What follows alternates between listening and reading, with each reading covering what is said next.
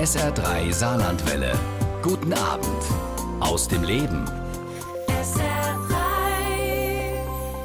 In der ARD dreht sich diese Woche alles um das Thema Gerechtigkeit. Die große ARD-Themenwoche Gerechtigkeit steht an und die ist auch heute Abend Thema bei uns, beziehungsweise die Gerechtigkeit. Darüber unterhalte ich mich mit Rainer Erlinger. Er beschäftigt sich ja seit vielen Jahren in seiner Kolumne Die Gewissensfrage im SZ-Magazin mit Fragen der Alltagsmoral. Und ja, das Gespräch gibt's bis 22 Uhr. Am Mikrofon ist für Sie Uwe Jäger. Hallo. SR3. Darf ich 100 Euro behalten, die ich auf der Straße finde? Muss ich einer Freundin sagen, dass ihr Mann sie betrügt oder darf ich unbenutzte Zuckerbeutel in Cafés mitnehmen? Fragen, die der promovierte Mediziner und Jurist Rainer Erlinger seit mehr als 15 Jahren wöchentlich in seiner Kolumne Die Gewissensfrage im Magazin der Süddeutschen Zeitung beantwortet. Dabei geht es neben der Alltagsmoral auch oft um Gerechtigkeit, das Thema der diesjährigen ARD-Themenwoche. Und ja, darüber unterhalten wir uns heute Abend mit ihm bei SA3 aus dem Leben. Und diese Sendung haben wir vergangene Woche aufgezeichnet. Dafür war mir Rainer Erlinger aus Berlin zugeschaltet. Hallo, Herr Erlinger. Ja, hallo. Herr Erlinger, Sie beantworten seit vielen Jahren Gewissensfragen in Ihrer Kolumne. Auch ein Stück weit ist diese kann man das so sagen, die Kolumne ein Barometer dafür, was die Menschen in unserem Land als gerecht und ungerecht empfinden? Ich glaube schon, weil doch etliche dieser Fragen, die da kommen, sich um diese Frage drehen. Zum einen, wie werde ich gerecht behandelt? Zum anderen aber auch, und das finde ich ja immer etwas schöner, ist die Frage, wie handle ich gerecht? Da kommt doch vieles auch an den Fragen zu diesem Thema. Mhm. Was sind das für Themen? Was empfinden die Leute als gerecht bzw. als ungerecht? Also oft geht es natürlich um das Klassische bei der Gerechtigkeit, die Verteilung. Und da geht es auf der einen Seite um, um die Lasten. Wer zahlt wie viel, wenn man gemeinsam etwas kauft, wenn man gemeinsam einen Urlaub macht, dann wird jemand krank und müssen dann die anderen das mit ausgleichen oder und so weiter in die Richtung. Oder umgekehrt, wer bekommt wie viel? Da ist zum Beispiel auch oft dann auch die Frage des Erbes oder die Verteilung innerhalb einer Familie dann mhm. sind Fragen, die da aufkommen. Also sind mehr so Alltagsfragen oder sind es auch die großen Fragen des Lebens? Also zum Beispiel, was verdient der Manager und was verdient die Krankenpflegerin? Also die großen Fragen das, äh, sind deswegen in der Kolumne nicht so häufig vertreten, weil zum einen der Platz nicht ganz ausreichen würde, wenn man eine kurze Kolumne hat, um die großen ethischen Fragen der Welt zu lösen. Vor allem aber auch, weil die Idee der Kolumne ist, dass Menschen fragen, wie soll ich mich verhalten? Und jetzt müsste ja dann irgendwie ein Aufsichtsratsvorsitzender mir schreiben, wie soll ich denn meine Managergehälter machen? Oder ich habe auch noch keinen Brief aus dem Weißen Haus bekommen. Ist es richtig, dass ich ein Land äh, mit Krieg überziehe, um an die Ölquellen Stellen zu kommen oder sowas, sondern es geht ja wirklich darum, dass Menschen fragen, wie sie sich verhalten sollen. Aber da kann es schon auch wirklich zu den großen Fragen gehen. Häufig kommt immer wieder, und das habe ich auch schon öfter dann behandelt, die Frage zur Organspende. Habe ich eine moralische Verpflichtung, selbst einen Ausweis zu tragen. Wie ist das, wenn ich selbst nicht spenden möchte, aber andererseits ein Spenderorgan annehmen würde? Dann kommt man wirklich schon zu den großen Fragen der Gerechtigkeit. Was ist Ihr Eindruck nach all den Jahren? Haben die Menschen das Gefühl, dass es in unserem Land gerecht zugeht? Ich fürchte nein. Also ich habe schon viel den Eindruck, dass, und jetzt sowohl aus den Zuschriften, die ich bekomme, aber natürlich verfolge ich ja das Ganze auch mit sehr, sehr aufmerksamen Augen und Ohren rundherum, weil ich ja versuchen muss, das Ganze auch einzubetten in die allgemeinen gesellschaftlichen Fragen, dass wirklich ein Gefühl zunehmend, gerade in den letzten wenigen Jahren, würde ich sagen, aufkommt, dass Menschen das Gefühl haben, dass es insgesamt ungerecht zugeht und dass sie ungerecht behandelt werden. Mit was hängt das zusammen? Was glauben Sie oder was, wo fühlen Sie sich ungerecht behandelt? Also ich, ich muss gestehen, dass ich ein bisschen auch rätsle, weil ich, wenn ich es mal in einem größeren Zusammenhang mir anschaue, wenn man mal wirklich zurückgeht, weil ja oft dann so diese, jetzt manche gerade auch politische Strömungen so, rück, Strömungen so rückwärts gewandt sind, wenn man dann mal rückwärts schaut in der Geschichte, dann wird es nicht gerechter, sondern deutlich ungerechter. Also wenn man schaut in die, in die 50er Jahre, wo zum Beispiel dann Frauen noch kein Konto eröffnen durften ohne die Unterschrift ihres Mannes. Also da geht es wirklich groß in die Ungerechtigkeit, aber auch gesellschaftlich. Und wenn man noch weiter zurückschaut, jetzt, wir haben ja jetzt gerade die 100 Jahre Ende des Ersten Weltkriegs, aber wenn man noch vor den Ersten Weltkrieg schaut, also dann 110 Jahre, dann hatten wir noch eine Feudalstruktur mit Adeligen, die mehr Rechte hatten als die Bürger. Und zwischen dem Krieg bitterste Armut. Also wenn man mal zeitgenössische Romane liest, also die in der Zeit geschrieben wurden und spielen, wieder auch in Städten wie München und Berlin oder generell auf dem Land auch extremste Armut. Die Menschen haben gehungert, während anderen es sehr gut ging. Und solche Unterschiede haben wir heute nicht mehr. Aber ich höre raus, Sie rätseln da ein bisschen. Sie haben da auch nicht die richtige Antwort drauf, was der Grund dafür ist, dass die Leute es ungerechter empfinden teilweise. Ich glaube teilweise, da, da schaukelt sich eine Diskussion hoch. Also es ist natürlich nicht so, dass wir jetzt in einer paradiesischen Gesellschaft von von salomonischer Weisheit und Gerechtigkeit leben. Das will ich gar nicht behaupten und ich bin mir auch durchaus bewusst, dass es in unserer Gesellschaft noch etliche Punkte gibt, an denen alles nicht sehr schön ist mit der Gerechtigkeit. Aber überwiegend muss ich sagen, gerade wenn man es eben über längeren Zeitraum betrachtet, hat da sehr viel Gerechtigkeit zugenommen. Und ich habe das Gefühl, dass die Diskussion das bisschen überhitzt und das immer außer Acht lässt und dass das wirklich die Gesellschaft ein bisschen auch runtergeredet wird. Oder hängt es wirklich mit solchen Dingen zusammen, dass Manager so unheimlich viel mehr verdienen als zum Beispiel ein normaler Arbeiter am Band? Dass man das Gefühl das, hat, die Schere geht auseinander. Natürlich gibt es dieses Problem, aber ich frage mich, ob dieses Problem jetzt ganz neu ist. Wir haben tatsächlich jetzt bei diesen Managergehältern, da ist es nachweisbar, mit dem, man sagt ja, das so und so vielfache des Durchschnittsgehalts einer Firma, das ist hochgegangen. Da kam dieser angloamerikanische Kapitalismus, dieser sehr harte Kapitalismus auch nach Deutschland, wo wir ja eigentlich die soziale Marktwirtschaft hatten, eine oder haben, aber noch stärker früher hatten und eine wunderbare Erfindung und Einrichtung, finde ich. Nur ist natürlich so, dass man es ja sieht, dass die ganzen Unternehmen im globalen Wettbewerb stehen, dass auch die Unternehmer und so weiter weltweit ausgetauscht werden, dass man sich da natürlich als ein Land nur schlecht entziehen kann, wenn man hier die ähm, Gehälter deckelt, dann nehmen wirklich, wirklich guten Leute gerne Angebote aus dem Ausland an. Ich will nicht behaupten, dass das jetzt eine Rechtfertigung dafür ist, aber ich glaube, dass man das auch sehen muss und man müsste sich wirklich einmal ansehen, wie das in den 50er Jahren war und vielleicht auch in den 70er Jahren, als dann zum Teil ja in den 50er Jahren hatten wir einfach Betriebe, in denen die gehörten jemandem, einem Eigentümer, oft in, in einer Unternehmer-Familienstruktur und die Angestellten hatten irgendwie nichts. Ja, und wir klären mit Rainer Erlinger bei SA3 aus dem Leben gleich mal ein bisschen genauer, was Gerechtigkeit überhaupt ist und was unseren Gerechtigkeitssinn prägt. Herr Erlinger, lassen Sie uns klären, worüber wir überhaupt reden. Ähm, was ist Gerechtigkeit? Es ist tatsächlich ganz interessant, wenn man da ein bisschen nachsucht und nachliest, dass es an Definitionen für Gerechtigkeit ähm, ein bisschen schwierig wird, obwohl allen Menschen irgendwie relativ klar ist, vor allem wenn etwas ungerecht ist. Aber ich finde, eine ganz gute Definition, die es gibt, ist, dass die Gerechtigkeit ein Maßstab für das richtige, das moralisch richtige zwischenmenschliche Verhalten ist. Und eine andere Definition oder Beitrag dazu ist das, was wir uns gegenseitig schuldig sind. Hängt es damit auch ein bisschen zusammen, dass wir teilweise ganz unterschiedliche Dinge als gerecht und ungerecht empfinden, dass es so schwer ist, die Gerechtigkeit zu definieren? Ich glaube, da muss man unterscheiden. Das, was ich Ihnen jetzt genannt habe, war ja eine technische, fast formale Definition, die ja noch nichts aussagt, was dann gerecht ist oder nicht. Und das ist innerhalb dieser Definition gibt es dann die verschiedenen Ideen der Gerechtigkeit. Und da ist zum Beispiel, muss man mal so sagen, eine große, sagen wir mal, zwei große Lager. Und das sind äh, die, man nennt das dann die Egalitaristen und die Nicht-Egalitaristen. Und egal bedeutet also gleich, dass die einen sagen, gerecht ist, wenn möglichst alles gleich ist. Und die anderen sagen, nein, das ist nicht unbedingt gerecht.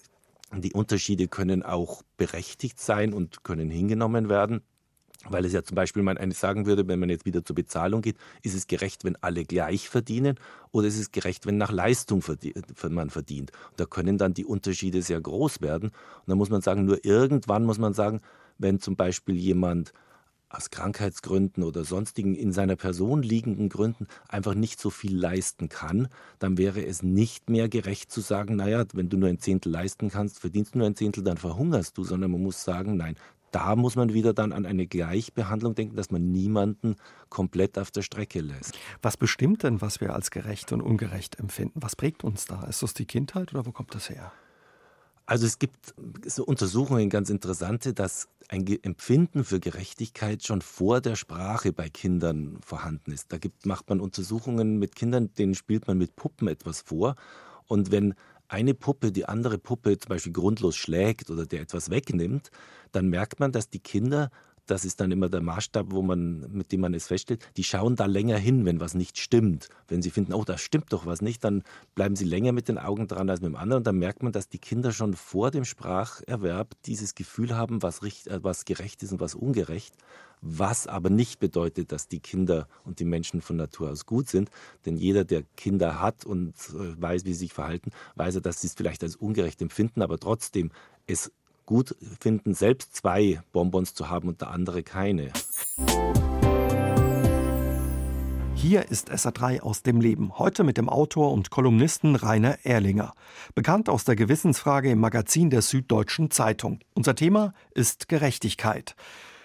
Herr Erlinger, welche Rolle spielt bei dem Thema Gerechtigkeit zum Beispiel die Anerkennung?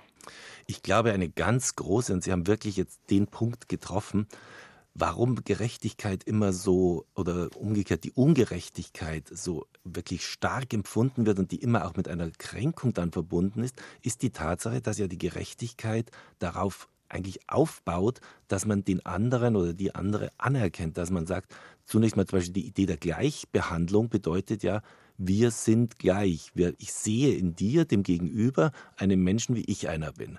Wenn ich ohne besondere Begründung dem einen mehr gebe als dem anderen, dann zeige ich den beiden, dass ich sie unterschiedlich hoch schätze oder als zuteile und auch eben meine, meine Zuneigung unterschiedlich äh, verteile oder eben auch eben die Anerkennung, dass ich zum anderen sage, du bist nicht so viel wert, wie der andere. Und das ist wirklich dann eine ein sehr starke Kränkung. Emotionalität ist, glaube ich, auch ein großes Thema. Ist es gut bei dem Thema Gerechtigkeit, wenn man da mehr oder weniger auf Emotionalität achtet?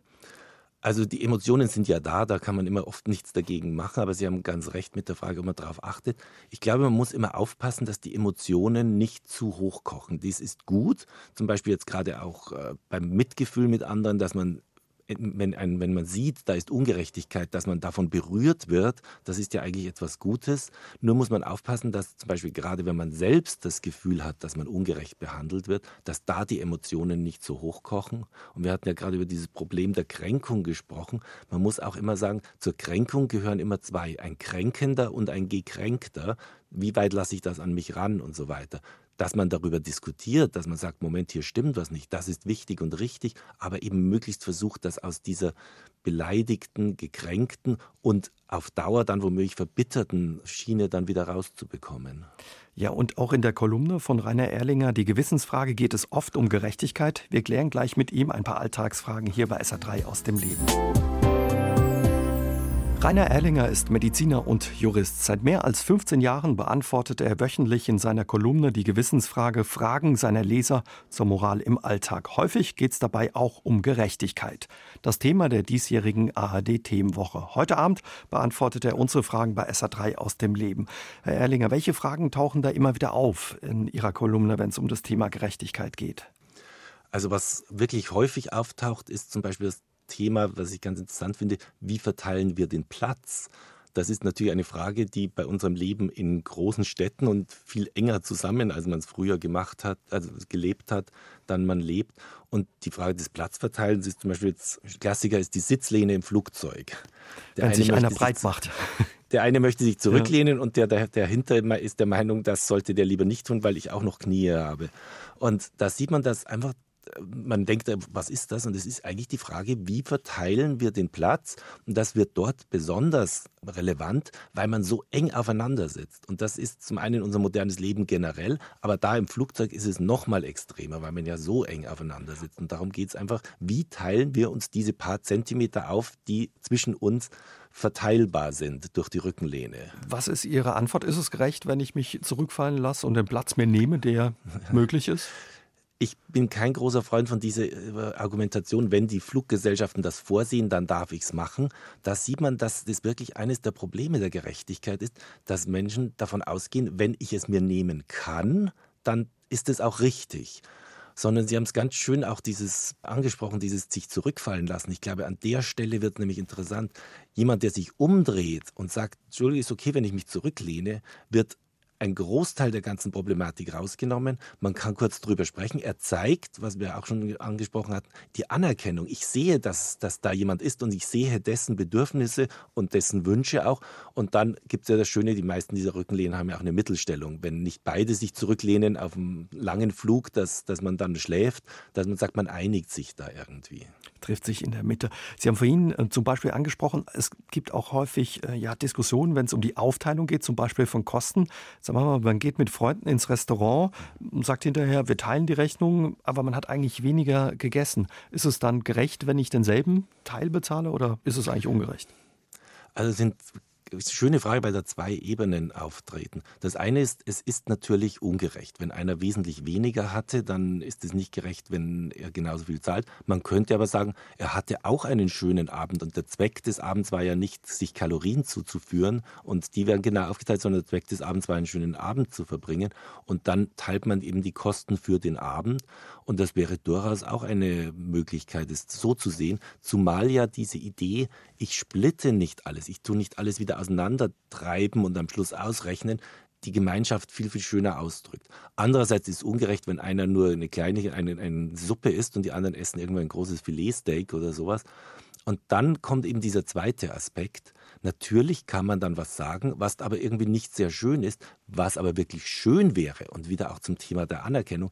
Es müsste jemand, der das Filetsteak gegessen hat und dazu den teureren Rotwein getrunken, dass der sagt, Moment, halt, wir, wir, wir ändern das irgendwie. Das wäre ungerecht. Und das ist, finde ich, ein ganz, ganz wichtiger Aspekt, dass man sieht, aha, es sollten nicht nur immer die genötigt werden, die etwas sozusagen eine Ungerechtigkeit erleiden, sondern von der anderen Seite her, dass man sagt, man sollte darauf achten, dass man keine, keine tut. Und es gibt ja immer dieses, dieses in der Antike gab es den, den wirklich zentralen Spruch der Moralphilosophie, es ist besser, Unrecht zu erleiden, als Unrecht zu tun.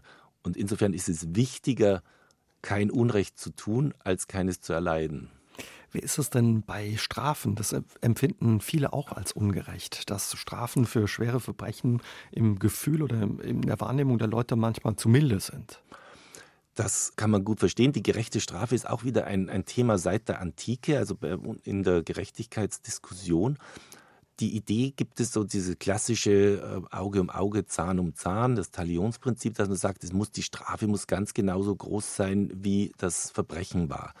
Dem liegt einerseits zugrunde, dass man sagt, aha, da wird genau dieser Schaden, der sozusagen angerichtet wurde, sollte wieder ausgeglichen werden. Nur wenn man genau hinschaut und sich das überlegt, das kann ja gar nicht sein. Man kann den begangenen äh, Schaden oder den eingetretenen nicht mehr komplett ausgleichen. Und deswegen müsste man sagen, zur Strafe gehört auch, dass man die Person desjenigen sieht, des Täters sieht und sagt, der soll jetzt nicht exakt das erleiden, sondern der soll ja eigentlich auch wieder man sagt resozialisieren, in die Gesellschaft zurückgeführt werden. Man sieht ja zum Beispiel gerade in den USA mit diesen drakonischen Strafen, wie, wie katastrophal das ist, wenn die Menschen dann aus der Gesellschaft komplett rausfallen und dann am Ende erstens Wiedertäter werden und zweitens ja auch dann zur Gesellschaft wieder weniger beitragen können. Und die Idee zu sagen, die Strafe soll einerseits zwar die Tat widerspiegeln, zum anderen aber, und die Schuld, zum anderen aber dem Täter auch eine Möglichkeit geben, in die Gesellschaft zurückzukehren, ist auch ein wichtiger Aspekt der Gerechtigkeit. Ja, und noch mehr Antworten auf Gewissensfragen gibt es in dem aktuellen Buch von Rainer Erlinger. Wie umwerfen darf ein Lächeln sein? 111 Gewissensfragen rund um die Liebe und das Leben. Welche Frage haben Sie zuletzt beantwortet, Herr Erlinger? Da geht es um die Frage des Schenkens, weil das ja jetzt gerade auch ansteht. Langsam kommt Weihnachten wirklich die Zeit des Schenkens. Ob es denn okay ist, weil man das Schenken ja eigentlich nur zugunsten des anderen macht. Und man sollte sich bei einer Schenkung äh, eigentlich gar nichts als Gegengabe erwarten oder bekommen, wenn man trotzdem denkt, man möchte den Dank bekommen und man möchte die Freude des äh, Beschenkten bekommen. Und wenn der sich nicht rührt, ob das dann auch ungerecht ist, wenn man selbst nichts bekommt oder umgekehrt, man sagt, das gehört zum Geschenk, dass man wirklich ohne Gegengabe etwas gibt. Also da darf man dann nicht so viel erwarten, sondern einfach um dem anderen eine Freude zu machen. Genau, aber ich glaube, es ist beides. Man muss sagen, ein Geschenk hat eine Twitter, ein Twitterwesen, nämlich es ist auf der einen Seite diese Gabe ohne Gegengabe, aber auf der anderen Seite ist ein Geschenk, das sagen die Soziologen, auch ein ganz wichtiges Bindemittel, eine Verbindung zwischen zwei Menschen. Die stellt zum einen diese Idee vielleicht ein Gegengeschenk, zum anderen eben aber auch eine emotionale Verbindung her. Und da ist es vollkommen richtig, das zu erwarten. Sie bekommen ja unheimlich viele Fragen Ihrer Leser nach all den Jahren. Wie viele sind das mittlerweile, die da eingetrudelt sind? Also es sind so immer so zwischen an die 100 im Monat und das sind dann irgendwann fast so zwischen 10.000 und 15.000 Fragen, die ich im Laufe der Jahre jetzt bekommen habe. Wahnsinn, was denken Sie? Warum bekommen Sie so viele Fragen zur Moral, zur Alltagsmoral? Ich glaube, weil wir in, nicht, weil wir in einer unmoralischeren Zeit leben, sondern eher fast schon in einer moralischeren, wir haben keinen Verlust der Moral, sondern Verlust der Regel. Wir sind in einer regelärmeren Zeit. Das frühere Leben war sehr, sehr klar festgelegt. Sehr viele Leute haben genau das Leben weitergeführt, das ihre Eltern geführt haben, haben zum Teil denselben Beruf ergriffen, einen Betrieb übernommen oder irgendwie sehr, sehr ähnliche Leben geführt. Und es war auch im Prinzip dieselben Maßstäbe ans Leben, wie man sich verhält, was man tun soll, über Generationen sind die gleich geblieben. Und das hat sich massiv geändert. Der Einfluss auch der Kirchen ist zurückgegangen, der Einfluss der Gesellschaft. Was sollen die Nachbarn denken, ist heute kein so richtiger Maßstab mehr. Man und kennt sie teilweise man, nicht. Genau, und man, man, lebt auch ein ganz anderes Leben. Wer von uns lebt jetzt noch das gleiche Leben wie die, wie die Eltern? Bei oft ist ja inzwischen das Problem, es gibt immer die schöne Frage, wie erkläre ich meinen Eltern, was mein Beruf eigentlich genau ist, weil die das gar nicht mehr so richtig ja. verstehen. Und da sieht man, dass natürlich plötzlich vollkommen neue Fragen auftauchen. Und diese weniger Regeln ist sozusagen die Kehrseite, die andere Seite der Medaille der Freiheit. Das ist auch gut. Aber natürlich muss man damit viele Fragen sich selbst stellen oder eben dann neu verhandeln. Sie sagen, glaube ich, auch, Moral ist, ist ganz gut, wenn man sich da auch die eine oder andere Frage zur Moral stellt, weil das bringt mehr Spaß im Leben. Wie passt das? Ich glaube, dass, also es sind so zwei Ansätze. Das eine ist, glaube ich, dass generell das Leben besser wird, wenn wir uns alle moralisch verhalten es, wenn ich zum Bäcker fahre und mir dort ein, ein, Brötchen kaufe, ist es schöner, wenn ich das Fahrrad mal schnell draußen an die Scheibe lehnen kann und nicht immer mit drei Schlössern ansperren muss, damit es in der ein, zwei Minuten nicht geklaut wird. Da sieht man, wie viel schöner das Leben wäre, wenn wir uns allen vertrauen können. Und das Zweite ist auch, dass man selbst mit sich stärker im Reinen ist und ein wirklich in sich stimmigeres Leben führen kann. Ich will gar nicht so von dem schlechten Gewissen oder sowas reden, sondern wirklich dieses Gefühl, dass man ein stimmiges und passendes Leben führt, wenn man sich richtig und gerecht verhält. Hannah Arendt hat mal so schön geschrieben, das Schlimmste eigentlich, an, wenn jemand einen Mord begeht, ist, dass er dazu verurteilt ist, den Rest seines Lebens mit einem Mörder zusammen zu verbringen. Ja, und wie Rainer Erlinger bei der Beantwortung der Fragen vorgeht, darüber unterhalten wir uns gleich mit ihm bei SA3 aus dem Leben. Der Autor der sogenannten Gewissensfrage im Magazin der Süddeutschen Zeitung, Rainer Erlinger, ist heute unser Gast bei SA3 aus dem Leben. Er verrät uns, wie er die nicht immer einfachen Fragen zur Alltagsmoral beantwortet. Das ist nicht immer leicht, eine Antwort zu finden, Herr Erlinger.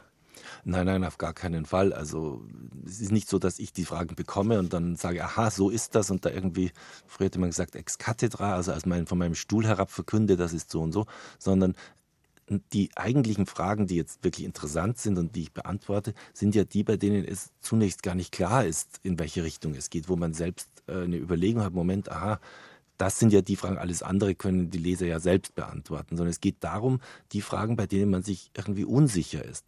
Und da muss man dann eben anfangen und zum ersten Mal nachdenken und zum anderen auch recherchieren. Wie lang tüfteln Sie da und wie gehen Sie da vor? Also es ist unterschiedlich. Im Schnitt sind es wirklich, würde ich mal sagen, so, so wahrscheinlich im Schnitt ein bis zwei Tage. Da ist mal was, was man in einem Tag schafft. Dafür gibt es dann auch welche, an denen ich länger sitze. Ich besorge mir Literatur. Ich bestelle mir fast so jeder mit, was ich mindestens jeder zweiten Frage im Buch oder ähm, in die Richtung. Zum Beispiel, was ich, wenn Fragen über das Wählen, wie, wie man sich da verhält, dann muss man einfach schauen, äh, da gibt es deutschsprachig jetzt wenig, aber zum Beispiel in den USA gibt es eine Diskussion über die Bücher über Ethik des Wählens und die muss man dann auch mal also lesen oder zumindest äh, reinschauen, was da drin ist, damit man eine Vorstellung hat. Ist ja nicht so, dass ich die, die, die Klugheit und die Weisheit habe, sondern dass ich das eigentlich versuche zusammenzutragen und zu zeigen, welche Möglichkeiten und welche Gedanken hier möglich sind und ähm, dann logisch, welche dann vielleicht auch richtig sind. Eine schwierige Frage, die an Sie gerichtet wurde, war auch, darf man sich über den Tod eines Menschen freuen? Ja, das ist also auf jeden Fall, das sind, sagen wir mal, kann man auf zwei Ebenen haben. Die eine Ebene ist die, die Frage, wenn es wirklich jemand ist, den ich überhaupt nicht mochte und der mir also komplett zuwider war, wo man dann aber plötzlich dieses, diese Freude aufkommt. Und da kommt ja das Problem, dass man ja dieses Gefühl eigentlich nicht richtig beherrschen kann. Das ist ja ein Gefühl, das ist der, der Willen nicht wirklich unterworfen und moralisch handeln oder unmoralisch ist eigentlich immer eine, eine Frage dessen, was ich beeinflussen kann, wenn ich eine andere Möglichkeit habe. Und dass man sagt, es ist auf der einen Seite kann ich ja diese Genugtuung vielleicht empfinden, wenn es ein besonders schlechter Mensch war. Viele haben da zum Beispiel diese Frage gehabt dann bei, bei Saddam Hussein oder bei sonstigen wirklichen Diktatoren, die die Menschen, also ganz äh, Menschenrechtsverletzungen begangen haben, zum Teil Massenmorde und ob man sich da freuen darf. Und da muss man sich überlegen, eine gewisse Genugtuung, dass man sagt, das ist eigentlich jetzt gut, dass der nicht mehr lebt und den hätte jetzt, äh, dass das ihn jetzt ereilt hat, was er so vielen zugefügt hat. Die Freude selbst wäre dann wirklich schwierig, weil es war ja trotz allem ein Mensch. Und bei anderen Fragen denkt man sich teilweise, naja, die Sorgen hätte ich gerne, wenn man zum Beispiel bei dem Zuckerbeutel bleiben, den ich nicht benutzt ja. habe, ob ich den mitnehmen darf oder nicht. Ne? Das ist natürlich so. Ich mache das ja ganz absichtlich, dass ich da mische, dass ich von leichten bis schwereren Fragen. Das ist aber zum Beispiel eine Frage gewesen, die habe ich natürlich mit so einem gewissen Augenzwinkern äh, da aufgenommen, die aber sehr, sehr viel ich darauf angesprochen werde und sehr Rückmeldungen hat oder auch immer wieder mal auftaucht, das scheint etwas zu sein. Auch Ihnen ist es ja irgendwie in der Vorbereitung aufgefallen, was, was die Menschen doch auch irgendwie anspricht. Und darf ich sie mitnehmen oder nicht? Ich habe gesagt, wenn man sie nur mitnimmt, weil man sie mitnehmen darf, da sind wir wieder bei diesem Motiv, dass ich es nur mache, weil ich es darf und deswegen äh, das auf jeden Fall tue, dann ist das gierig und das ist schlecht. Wenn man aber sagt, ach, ich mag die so gerne, ich mag das zu Hause, es erinnert mich an dieses Café, ich mag meinen Gästen sowas, ja. sowas auch vorsehen, dann ist das ein Spiel und das ist immer was Schönes. Wie war es bei der Frage, ob es ungerecht ist, einen Orgasmus vorzutäuschen? Äh, ich bin der Meinung zumindest, dass, dass, es, also, dass man es tun darf. Da kann, da kann man drüber streiten, ähm, weil ich der Meinung bin, äh, die Sexualität ist etwas so Intimes. Eigentlich sollte man das, den Partner dabei nicht täuschen, weil der will auch nicht getäuscht werden. Das hat schon etwas Verlogenes an sich. Aber die Sexualität ist einfach etwas so Intimes, was so nah am Kern des Menschen ist, dass man da selbst bestimmen können muss, was man da jetzt ausdrückt und was nicht. Und oft ist es ja zum Beispiel dann auch der Wunsch, entweder dem anderen zu gefallen oder auch das jetzt zu beenden. Und dann muss man sagen, das muss erlaubt sein. Herr Erlänger, gab es über die Jahre eine Lieblingsfrage? Da gab es schon so ein, so ein paar Lieblingsfragen. Tatsächlich ist eine Frage, das ist jetzt vielleicht bei mir auch von, meiner, von meinem Werdegang und meinem Herkommen bedingt. Ich mag besonders gern die rote Ampelfrage. Ah, darf man drüber gehen oder nicht? Ja. Genau, wenn man nachts an eine menschenleeren Kreuzung an eine rote Ampel kommt, interessanterweise wird die immer nur eigentlich als Fußgänger oder vielleicht als Radfahrer gestellt, nie als Autofahrer. Trauen sich die wenigsten, sieht, ne? Das ist es. Da geht es um irgendwas anderes, aber im Prinzip bleibt ja dasselbe. Wobei natürlich die Sache ist, dass man als Fußgänger die anderen wesentlich weniger gefährdet, wenn man rübergeht, als wenn man das als Autofahrer tut. Aber trotzdem die Grundfrage bleibt, ist es richtig, nachts über eine rote Ampel zu gehen? War leicht zu beantworten oder auch eher schwierig? Die war, sagen wir jetzt, für mich jetzt nicht so schwer, weil das ja für mich als der, ich bin ja Jurist, äh, das so ein Thema ist, nämlich die Frage, das ist die grundsätzliche Frage der Rechtsphilosophie, der allgemeinen Geltung der Gesetze aus sich heraus, ohne dass sie jetzt in diesem speziellen Fall eine Notwendigkeit haben, weil nachts kann irgendwie nichts passieren, da ist kein kleines Kind, das irgendwie mhm. das sieht, äh, man sieht irgendwie auf 100 Meter in jede Richtung, dass da nichts kommt, aber es bleibt trotzdem, dass man sagt, da sind Gesetze da, die erlassen wurden und darf man sich, weil man selbst der Meinung ist, dieses Gesetz halte ich in diesem Fall für unsinnig, drüber hinwegsetzen oder nicht. Und das ist wieder eine große Frage, die eigentlich schon in der antiken Philosophie viel diskutiert wurde. Man muss immer dran denken, Sokrates hat selbst ist in den Tod gegangen, hat das Todesurteil an sich selbst vollstreckt, indem er den Schierlingsbecher, also den Giftbecher getrunken hat, weil er sagte, das Urteil war zwar kein gutes Urteil, es war eigentlich ein falsches Urteil, weil es ein politisches war, aber wohin kämen wir, wenn wir die Gesetze nicht achten? Also wir bleiben an der roten Ampel nachts stehen wäre natürlich das Richtige, wenn man der Meinung ist, man ist nicht Sokrates und deswegen nicht ganz so stark verpflichtet, dann kann man vielleicht auch anders handeln. Gab es eine Frage, die Sie überrascht hat, wo Sie dachten, also damit habe ich jetzt überhaupt nicht gerechnet? Also es, gab es gibt so Fragen, die ich ganz gerne mag. Zum Beispiel eine Frage, die fand ich ganz wunderbar, wo mir jemand schrieb, dass er bei, auf einem Online-Dating-Portal eine Frau kennengelernt hat und er sei 76 und die Frau hätte auch geschrieben, dass sie 76 sei, aber sie sei in Wirklichkeit 79 und ob er diese Lüge jetzt tolerieren soll oder nicht. Das sind Fragen, die sind so wunderbar, da, da geht mir fast das Herz auf.